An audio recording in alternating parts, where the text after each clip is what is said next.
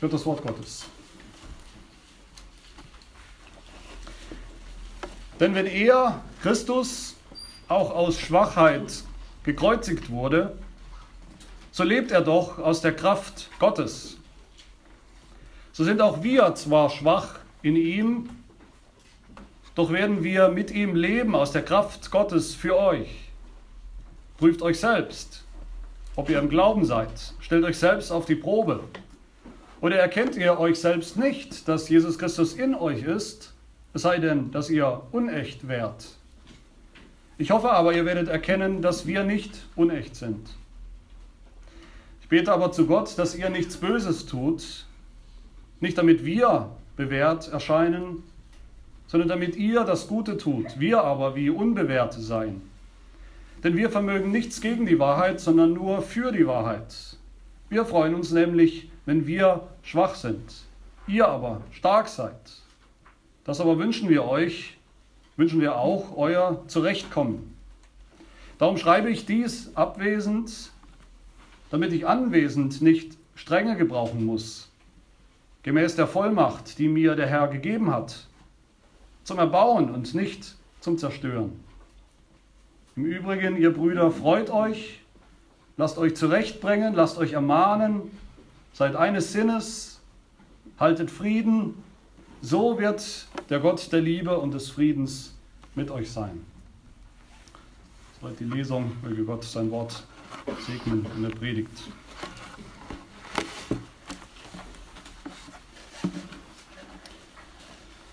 Der Vizepräsident im Kirchenamt der Evangelischen Kirche in Deutschland, Horst Gorski, wurde vor kurzem gefragt in einer Rundfunksendung, ob man denn auch Christ sein könne, ohne der Kirche anzugehören.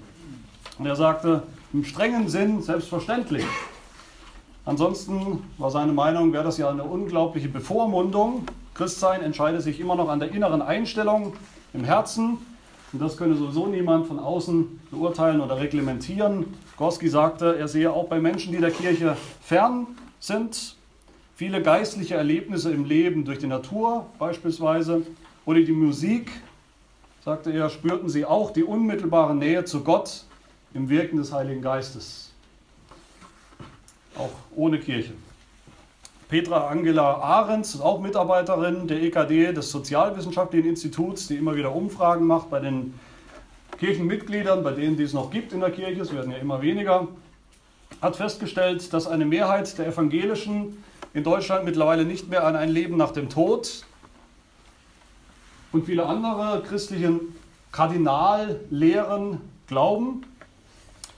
Warum sind Sie noch in der Kirche, hat sie gefragt. Und sie sagt, es sind meistens pragmatische Gründe, warum viele noch in der Kirche sind, noch nicht ausgetreten sind. An erster Stelle, sagt sie, steht die kirchliche Bestattung. Dafür brauchen wir Protestanten noch die Kirche, damit wir eben ordentlich unter die Erde gebracht werden. Wenn das so ist, wenn selbst die obersten Funktionäre der evangelischen Kirchen in unserem Land offensichtlich so verwirrt sind, verwirrt sind über die Rolle der Kirche, verwirrt sind, was die Kirche überhaupt noch bedeutet, heute für uns im Leben der Gläubigen, dann sollte es uns sicherlich nicht verwundern, wenn auch die in Anführungsstrichen normalen Christen nicht mehr so richtig wissen, was sie mit der Kirche noch anfangen sollen. Die Großkirchen, ich denke, das wissen wir, die Großkirchen in unserem Land stehen, stecken in einer Sinnkrise schon seit längerem. Das ist sicherlich angebracht, auch für uns bei so einer Veranstaltung, bei einer Gründung immerhin, Gründung, einer offiziellen Gründung einer Kirchengemeinde zu fragen, welche Rolle spielt die Kirche in der Welt, in Gottes Geschichte, welche Rolle spielt die Kirche in unserem Leben? Warum ist Gemeindegründung so wichtig? Warum müssen wir überhaupt eine Gemeinde gründen? Es gibt doch Kirchen, es gibt hier in der Umgebung auch genügend Kirchen. Warum gründen wir eine Gemeinde? Welche Rolle haben Amtsträger, die ja heute auch ähm, nochmal hier äh, unter Gebet äh, für ihren Dienst ähm, bestimmt werden? Welche Rolle hat überhaupt Mitgliedschaft in der Kirche? Warum brauchen wir das? Oder brauchen wir das vielleicht gar nicht? Der Apostel Paulus tut ja etwas Besonderes für uns. Er öffnet ein, ein Stück weit, einen Spalt weit den Vorhang und lässt uns dahinter schauen, lässt uns hinter die Kulissen blicken. Er lässt uns hinter die Kulissen blicken dessen, was eigentlich einen Apostel was eigentlich alle Amtsträger der Kirche Jesu Christi ausmacht und motiviert, was für sie, wieso für sie ihr Amt und ihr Dienst so wichtig ist. Und auch lässt er uns hinter die Kulissen dessen schauen, was das für die Gemeinde bedeutet, für die normalen Mitglieder der Gemeinde. Mitglieder zu sein und Amtsträger zu haben, eine ordentliche, konstituierte Gemeinde zu haben. Daran lässt er uns hier teilhaben. Mein erster Punkt ist deshalb eigentlich eher eine, eine Ansprache, eine Ermahnung und Ermutigung an die künftigen Amtsträger der selbstständigen evangelisch reformierten Kirche Hannover. Und mein zweiter Punkt ist logischerweise dann eine eine kurze Ansprache, Ermahnung, Ermutigung an die künftigen Mitglieder der Serg Hannover. Und am Ende will ich das zusammenfassen und fragen, was hat all das mit dem Evangelium zu tun, wenn überhaupt? Hier redet der Apostel Paulus. Paulus war immerhin einer der wichtigsten Apostel. Apostel verbinden wir mit Recht, mit einem Amt, das sozusagen auf Erden allerhöchste Autorität hat. Apostel waren Augenzeugen Jesu, das konnte nicht jeder werden, Apostel. Sie waren Grundsteinleger der neutestamentlichen Gemeinde. Der auferstandene Christus selbst hat sie mit einer einmaligen Autorität ausgerüstet. Er hat sie bevollmächtigt, die Apostel im Grunde das zu tun oder weiterzuführen, den Dienst, den er selbst auf Erden getan hat zu seiner Lebzeit. Sie hatten Lehrautorität, die Apostel so sehr, dass ein, ein, ein bestimmter, nicht alles, was sie gesagt haben, doch, aber ein Teil von dem, was sie gesagt und gelehrt haben, immerhin Heilige Schrift wurde unter Inspiration des Heiligen Geistes. Paulus hat einen Groß, Großteil des Neuen Testamentes verfasst. Die Apostel hatten Autorität zu urteilen in Streitfragen, die ganze Kirche zu leiten, was sie auf Erden binden, gebunden haben, das wird im Himmel gebunden sein. Was sie auf Erden lösen, das wird im Himmel gelöst sein. So eine Autorität hatten sie. Apostel zu sein war oder ist ein starkes, ein vollmächtiges, ein, ein wichtiges Amt. Niemand in der Urgemeinde hätte das äh, angezweifelt. Niemand in der Urgemeinde wäre damit durchgekommen, das Amt der Apostel irgendwie klein zu machen oder zu sagen, ja, ich bin auch ein Apostel, sich selbst zum Apostel zu, zu berufen oder auch die Lehre der Apostel einfach beiseite zu schieben und zu ignorieren. Zu sagen, wer sind die schon? Der Apostel Paulus lässt die Stärke, die, die, die Stärke dieses Amtes hier und da durchblitzen, aufblitzen im Neuen Testament und auch in dieser Passage, die wir gelesen haben, gegenüber denen, die seine Vollmacht, die sein Amt anzweifeln, sagt er in Vers 3, ihr verlangt einen Beweis dafür, dass ich ein Apostel bin, dass Christus auch durch mich redet. Hier ist der Beweis. Christus ist nicht schwach, sondern Christus ist stark durch mich, durch meine Rede, durch mein Wirken. Gegenüber denen in der Gemeinde, die sich anscheinend nicht so gerne oder gar nicht korrigieren lassen wollten. In ihrer Sünde sagt Paulus in Vers 2 vor unserer Passage, dass er sie nicht schonen wird, wenn er kommt. Und in Vers 10 macht er nochmal deutlich, dass er das darf, dass er das Vorrecht hat, Strenge zu gebrauchen. Stärke zu gebrauchen. Und zwar heißt es dort gemäß der Vollmacht, die mir der Herr gegeben hat. Immer wieder macht Paulus das deutlich, die Vollmacht und die Stärke und die Bedeutung dieses Amtes. In anderen Schriften am Anfang des Galaterbriefes gleich im ersten Vers, Paulus, Apostel, nicht von Menschen, auch nicht durch einen Menschen, sondern durch Jesus Christus und Gott den Vater, der ihn auferweckt hat aus den Toten. So bin ich Apostel. Oder im 1. Korintherbrief Kapitel 9, wo er fragt, bin ich nicht ein Apostel? Habe ich nicht unseren Herrn Jesus Christus gesehen? Bedeutet das nichts? Und Im 1. Thessalonicher Brief sagt er, dass er als Apostel hätte würdevoll auftreten können. Die Würde steht ihm zu als Apostel. Und Kapitel 12 unseres Briefes hier sagt er, wenn ich mich rühmen wollte, 12 Vers 6, wenn ich mich rühmen wollte als Apostel, wäre ich nicht töricht, denn ich würde die Wahrheit sagen. Diese Würde und Stärke dieses Amtes hat nicht aufgehört mit den Aposteln, als, sie, als die Apostel aus, ausgestorben sind. Jesus Christus überträgt diese Würde, diese Stärke des Amtes auf die nächste Generation von Amtsträgern, auf die dauerhaften Ämter, die wir ja heute immer noch haben und haben werden bis zum letzten Tag. 1. Timotheus 5, Vers 17 ist die Rede von den Ältesten, allen Ältesten, von den Ältesten, die gut vorstehen, die sollen, heißt es sogar, doppelter Ehre wert geachtet werden. Auch sie haben Ehre, auch sie haben Würde.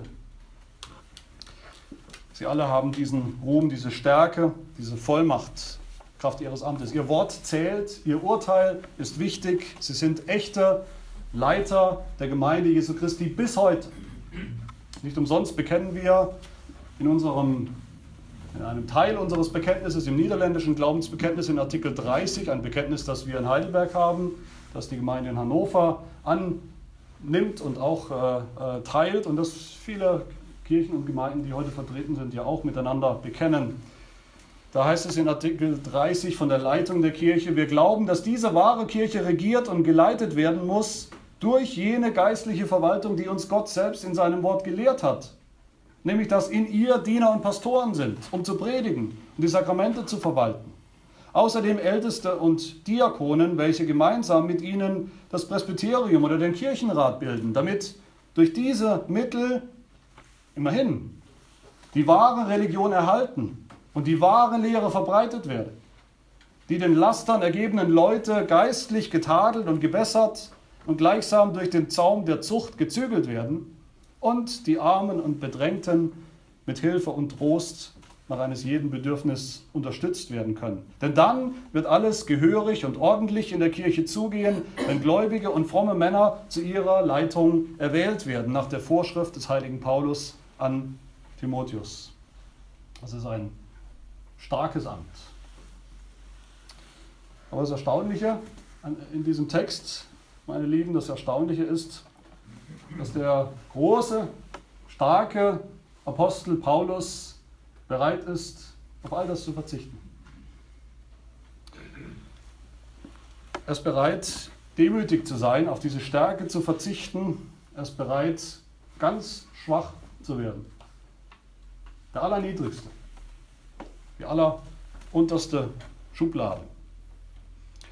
Und das tut er, wie gesagt, nicht, weil er denkt, ein Apostel hätte gar nicht diese Ehre und Würde und Stärke in seinem Amt. Er tut es auch nicht als Masche, wie es auch heute Leiter von Gemeinden oder Pastoren gibt, die immer wieder sagen, ich bin auch nur einer von euch, ich bin nichts Besonderes.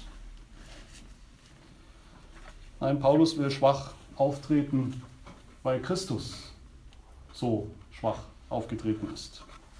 Er will der Gemeinde dienen, weil Christus so gedient hat. Vers 4 sagt er, dass Christus aus Schwachheit gekreuzigt worden ist. Und weil das so ist, so sind auch wir, so bin auch ich schwach in ihm, sagt Paulus hier. Weil Christus der starke Sohn Gottes, der herrliche Sohn Gottes, der alle Macht hatte, alle Herrlichkeit hatte beim Vater, weil er sich freiwillig erniedrigt hat, weil er freiwillig niedrig wurde, schwach wurde, auf der Erde schon, als er Mensch wurde, besonders dann am Kreuz, als er starb. Am Kreuz starb er wie ein verachteter Krimineller, völlig ohne jede Würde, ohne jeden Ruhm, ohne jede Kraft. Alle Kraft war weg, entwichen von ihm. So will auch der Apostel Paulus schwach sein in seinem Dienst. Und so muss jeder Apostel, jeder Diener Jesu Christi auch zunächst schwach werden wie Christus. 1. Korinther 4 sagt Paulus, es scheint mir nämlich, dass Gott uns Apostel als die Letzten hingestellt hat, gleichsam zum Tod bestimmt. Denn wir sind der Welt ein Schauspiel geworden, ein, ein, ein Witz, ein Schauspiel. Sowohl Engeln als auch Menschen. Später sagt er, ich bin töricht geworden, in den Augen der Welt bin ich töricht geworden, in den Augen der Gemeinde sogar bin ich töricht geworden, in meinem Dienst als Apostel wenn ich mich rühmen soll, sagt er, wenn ich überhaupt irgendeinen Ruhm haben soll, so will ich mich rühmen meiner Schwachheit. Das ist alles, was mir bleibt. Und auch diese Schwachheit macht nicht nur Paulus aus, macht nicht nur die Apostel aus, sondern sie macht dann auch Timotheus aus und sie macht dann auch jeden anderen Amtsträger in der Kirche Jesu Christi seither aus. Und heute noch. Wir alle müssen schwach werden, wir alle müssen nichtig werden im Dienst. Wir müssen erkennen, wie es Paulus sagt am Ende. So ist also weder der etwas, welcher pflanzt, noch der, welcher begießt. Wir sind alle nichts, wir sind alle schwach, wir sind alle ohne Ruhm. Und liebe Gemeinde, das ist kein Selbstmitleid. Und dass es hier geht, das ist auch kein Selbstzweck, diese Schwäche. Sie ist keine Masche, damit jeder erkennt, wie schrecklich demütig wir sind als Amtsträger. Der neue Präsident Donald Trump wurde von einer Fernsehmoderatorin mal angesprochen und äh, sie sagte zu ihm, er sei nicht gerade bekannt für seine Demut. Da hat er sofort unterbrochen und gesagt, doch, doch, doch, ich bin sehr demütig. Ich bin viel demütiger, als die meisten Menschen meinen, als die meisten jemals verstehen werden. Ich bin im Grunde, im Grunde kann ich gar nicht glauben, wie demütig ich eigentlich bin. Nein, unsere, unsere Schwachheit hat einen bestimmten Zweck. Wir sind schwach, damit die Gemeinde stark wird und stark ist. Das ist der Punkt, den der der Philosoph Friedrich Nietzsche niemals verstanden hat. Das hat er förmlich gehasst am Christentum, am christlichen Glauben, dass wie er das gedacht hat, dass da im christlichen Glauben Schwäche zum Prinzip erhoben wird. Als wäre es was Wunderbares, immer schwach zu sein. Aber das ist es nicht. Und auch das sehen wir zuerst bei Jesus Christus. Jesus Christus wurde schwach in den berühmten Versen von Philippa 2. Obwohl er in der Gestalt Gottes war, hat er es nicht wie einen Raub festgehalten, Gott gleich zu sein, sondern er entäußerte sich, er machte sich leer sozusagen von dieser Herrlichkeit, von diesem Ruhm, den er hatte und wurde schwach. Er wurde schwach wie wir, schwach wie die Menschen, schwach wie sündhafte Menschen, das sündhafte Fleisch. Und diese Schwachheit Jesu war kein Selbstzweck, keine Masche, sondern Jesu ultimative Schwachheit im Tod, in seinem Tod am Kreuz, hat die Gemeinde stark gemacht, hat der Gemeinde Leben gebracht, hat der Gemeinde das Heil gebracht. Und das gilt auch wiederum für alle Diener Jesu, für alle Amtsträger, dass wir auch, wie es in Philippa 2 heißt, auch so gesinnt sein sollen, wie es Jesus Christus auch war. Dass wir auch so schwach werden sollen, damit die Gemeinde stark wird. Paulus war das, er war bereit, schwach zu sein wie Christus. Er war bereit, sogar als, das kann man immer wieder lesen in seinen Schriften, er war bereit, sogar, wenn es sein muss, als, als schwacher, schlechter Apostel zu gelten. Er war bereit, als, wie es hier heißt, als unbewährt zu gelten in Vers 7. Unbewährt, als, als könnte er gar nichts. Er war bereit, als unprofessionell zu gelten in den Augen der Welt. Er sagt Vers 9, wir freuen uns nämlich, wenn wir schwach sind, wenn es sein muss. Wir sind schwach, ihr aber seid stark. Das aber wünschen wir auch, euer Zurechtkommen. Es ging Paulus immer um das Zurechtkommen der Gemeinde. Dafür hätte Paulus alles getan. Dafür hätte und hat Paulus alles ertragen. Selbst einen schlechten Ruf. Er war bereit, auf seine Vollmacht, auf Strenge zu verzichten. Warum? Vers 10 um zu erbauen, um aufzubauen, die Gemeinde groß und stark zu machen, nicht um zu zerstören. Und wir Amtsträger sollen auch so gesinnt sein. Ihr sollt das als Amtsträger in der Gemeinde in Hannover, wenn ihr, Viktor, ähm, Matthias und, und Raphael, Amtsträger, die ihr eigentlich stark seid, Kraft eures Amtes, wenn ihr aber schwach werdet in eurem Dienst, die Mentalität eines Dieners annehmt, eines Knechtes der Gemeinde, wenn ihr in Sanftmut leitet, wenn ihr in Geduld korrigiert, in Geduld zurechtweist, wenn ihr mit langem Atem lehrt und immer wieder lehrt und immer wieder erklärt, durch diese Schwachheit wird die Gemeinde stark.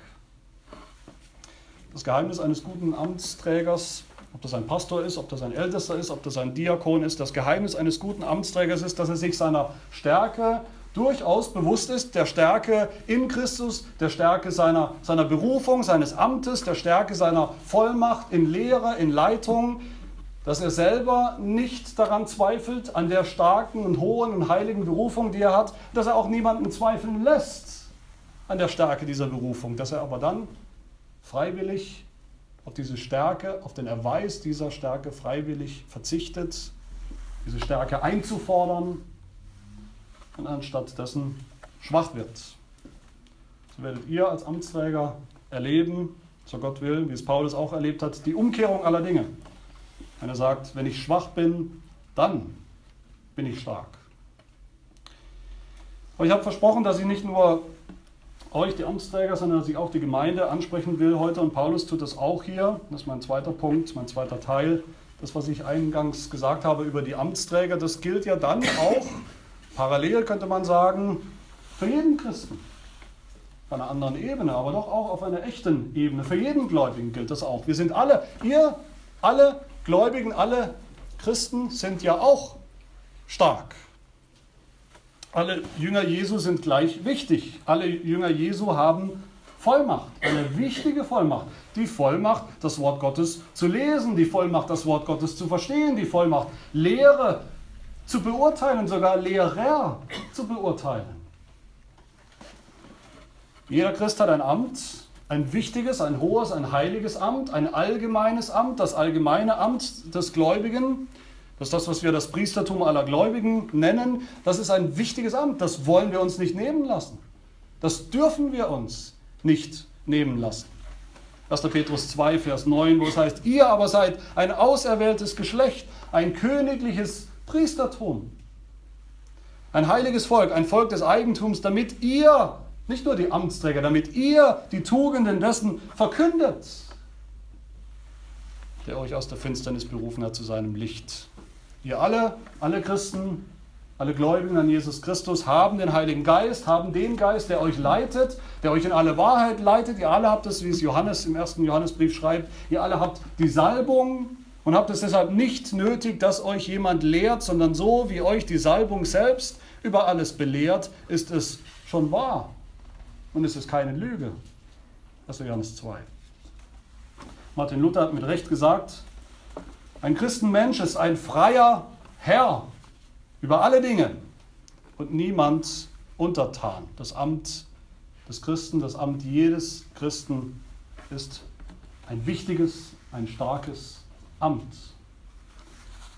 Aber auch hier ist das Erstaunliche im Text, dass Paulus uns, dass Paulus euch, die Gemeinde, ermahnt, schwach zu werden.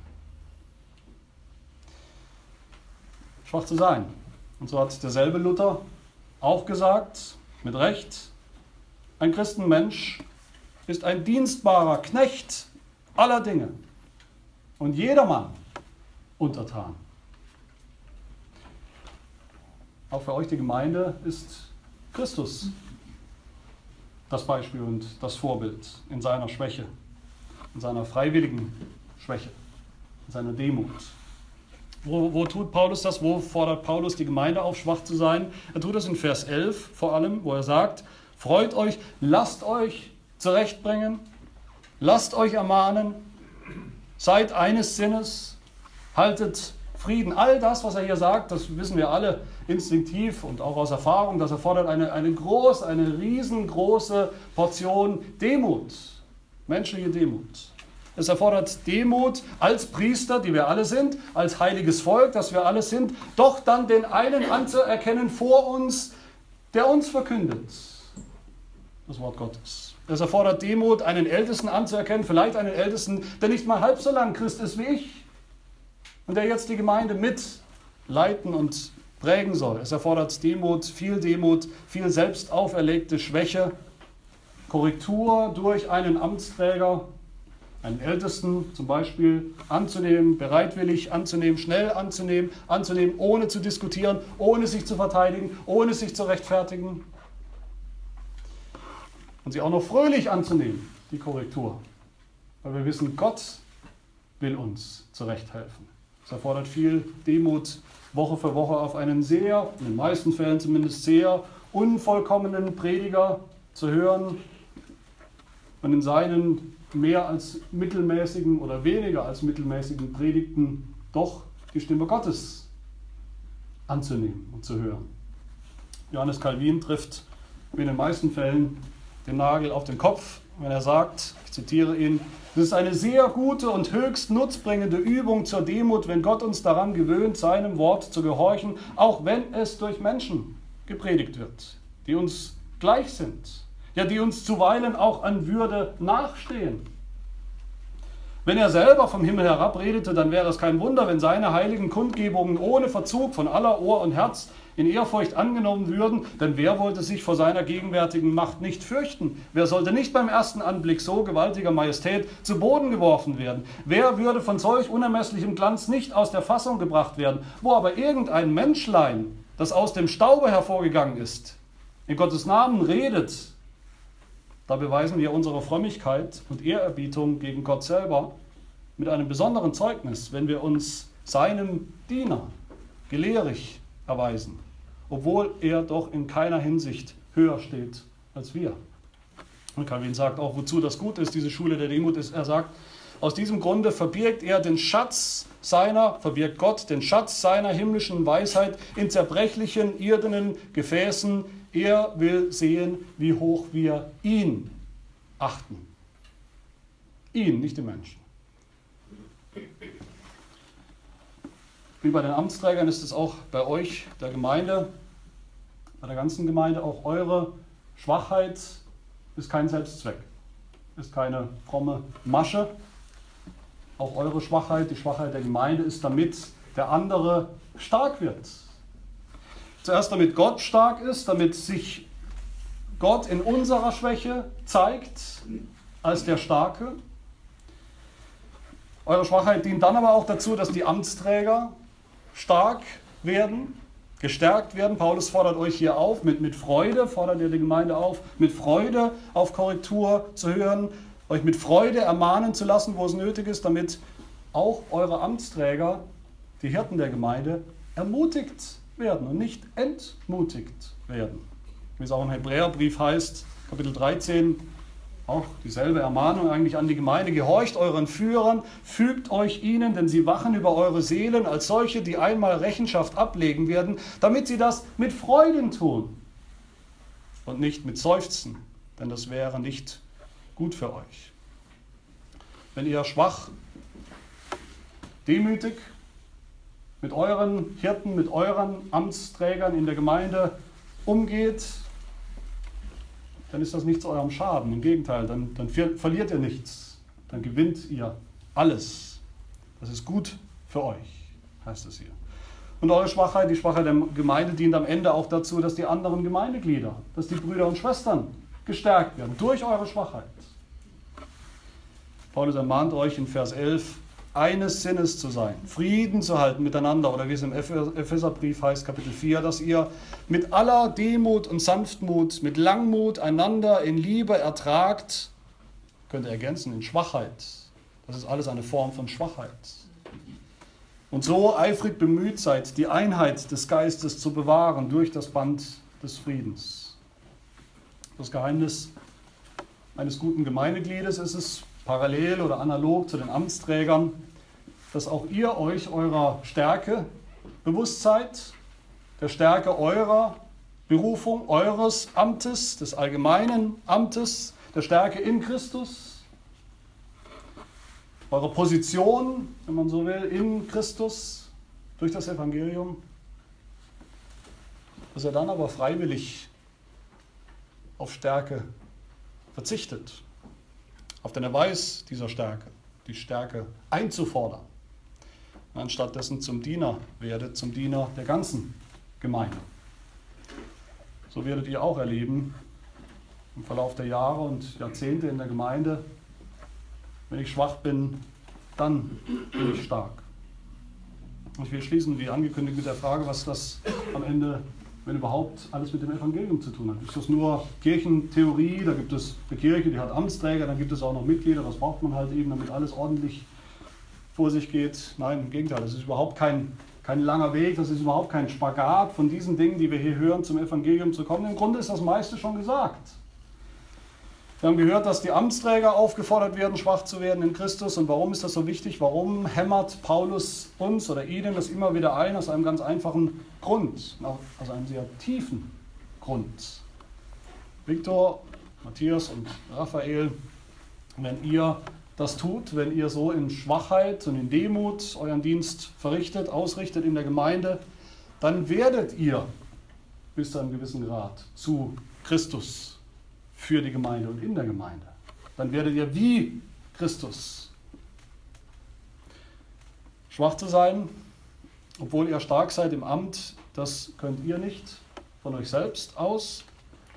Das können wir nicht von uns selbst. Paulus ruft aus, wer ist hier zu tüchtig? Unsere Tüchtigkeit, beantwortet er selbst, unsere Tüchtigkeit kommt von Gott, der uns auch tüchtig gemacht hat zu Dienern des neuen Bundes. Das können wir nur im Blick auf Jesus Christus, der uns das vorgemacht hat, der uns tüchtig macht dazu, zu dieser Schwachheit. Nur im Vertrauen auf ihn wissen wir, dass wenn wir uns ganz schwach machen, ganz niedrig, dass das der Gemeinde dient, zum Zurechtkommen der Gemeinde, wie Paulus es hier sagt, zur Auferbauung der Gemeinde, Vers 10. Und so ist es auch mit der Gemeinde. Warum sollt ihr einer Gemeinde angehören? Warum Mitglied werden in einer Gemeinde? Warum brauchen wir eine Gemeinde, in der wir alle fest und verbindlich Mitglieder sein können, mit allen Rechten, mit allen Pflichten, mit allen Privilegien? Warum brauchen wir das? Was hat das mit dem Evangelium zu tun? Das hat alles mit dem Evangelium zu tun. In der Gemeinde als Gemeindeglieder, die auch auf ihre Stärke verzichten, auf ihre Rechte verzichten, die schwach werden, um des Bruders willen, um der Schwester willen, die einander in Schwachheit und Demut ertragen. Und Gemeinde ist das in den meisten Fällen ein gegenseitiges Ertragen. Dann werden auch wir, dann werdet auch ihr zu Christus, wie Christus, füreinander in der Gemeinde. Christus ist das eine Haupt, das einzige Haupt der Gemeinde, aber die Gemeinde mit ihren Gliedern, Mitgliedern und Amtsträgern zusammen ist sein Leib, die Fülle dessen, der alles in allen erfüllt.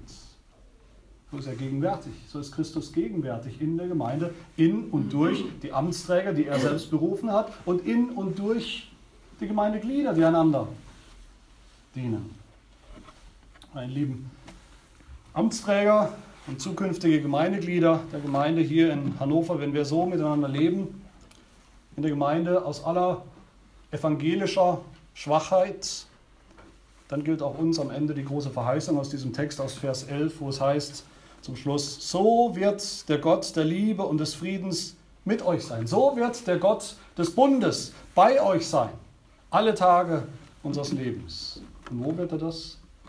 in der Gemeinde wird das. Dann gilt uns auch die Verheißung, die unser Katechismus der Heidelberger so wunderbar zusammenfasst in Frage 54 von der Kirche, wo es heißt, was glaubst du von der heiligen allgemeinen christlichen Kirche? Die Antwort, ich glaube, dass der Sohn Gottes aus dem ganzen Menschengeschlecht sich eine auserwählte Gemeinde zum ewigen Leben durch seinen Geist und Wort, die wir ja empfangen heute durch die Amtsträger, in Einigkeit des wahren Glaubens von Anbeginn der Welt bis ans Ende versammelt, schützt und erhält.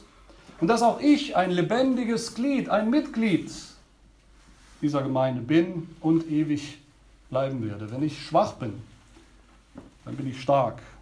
Das gilt für Amtsträger wie Mitglieder gemeinsam. Möge so sein in der Gemeinde hier in Hannover, in der Gemeinde in, in Heidelberg und überall in der Gemeinde Jesu heute und für alle Zeit. Amen. Wir wollen beten. Herr Jesus Christus, du Haupt der Gemeinde, der Gemeinde, in der du deine Fülle wohnen lässt, obwohl du im Himmel sitzt zur Rechten des Vaters. Wir danken dir, dass du selbst Stärke bewiesen hast, mitten in deiner Schwachheit, in der Schwachheit deiner Menschwerdung, in der Schwachheit deines Gehorsams gegenüber dem Gesetz, in der Schwachheit deines Leidens bis zum Tod am Kreuz. Wir danken dir aber auch, dass du so Stärke erlangt hast, wahre Stärke, dass du so alle Macht im Himmel und auf Erden an dich genommen hast, als Herr über die Gemeinde. Als der Herr, der seine Gemeinde baut, damals und heute und bis in Ewigkeit, der, deine, der seine Gemeinde so baut und gegen alle Wut der Welt schützt, der sie so bewahrt, dass selbst die Pforten des Totenreiches sie nicht überwältigen können. Herr, gib uns, der ganzen Gemeinde, den Amtsträgern und den Gliedern die Stärke, unsere Berufung, aber auch die Kraft zur Schwachheit, zum Dienst, zur Demut, zur Geduld, zur Liebe. Dies bitten wir im Namen unseres Herrn Jesus Christus, dem großen Hirten der Schafe. Amen.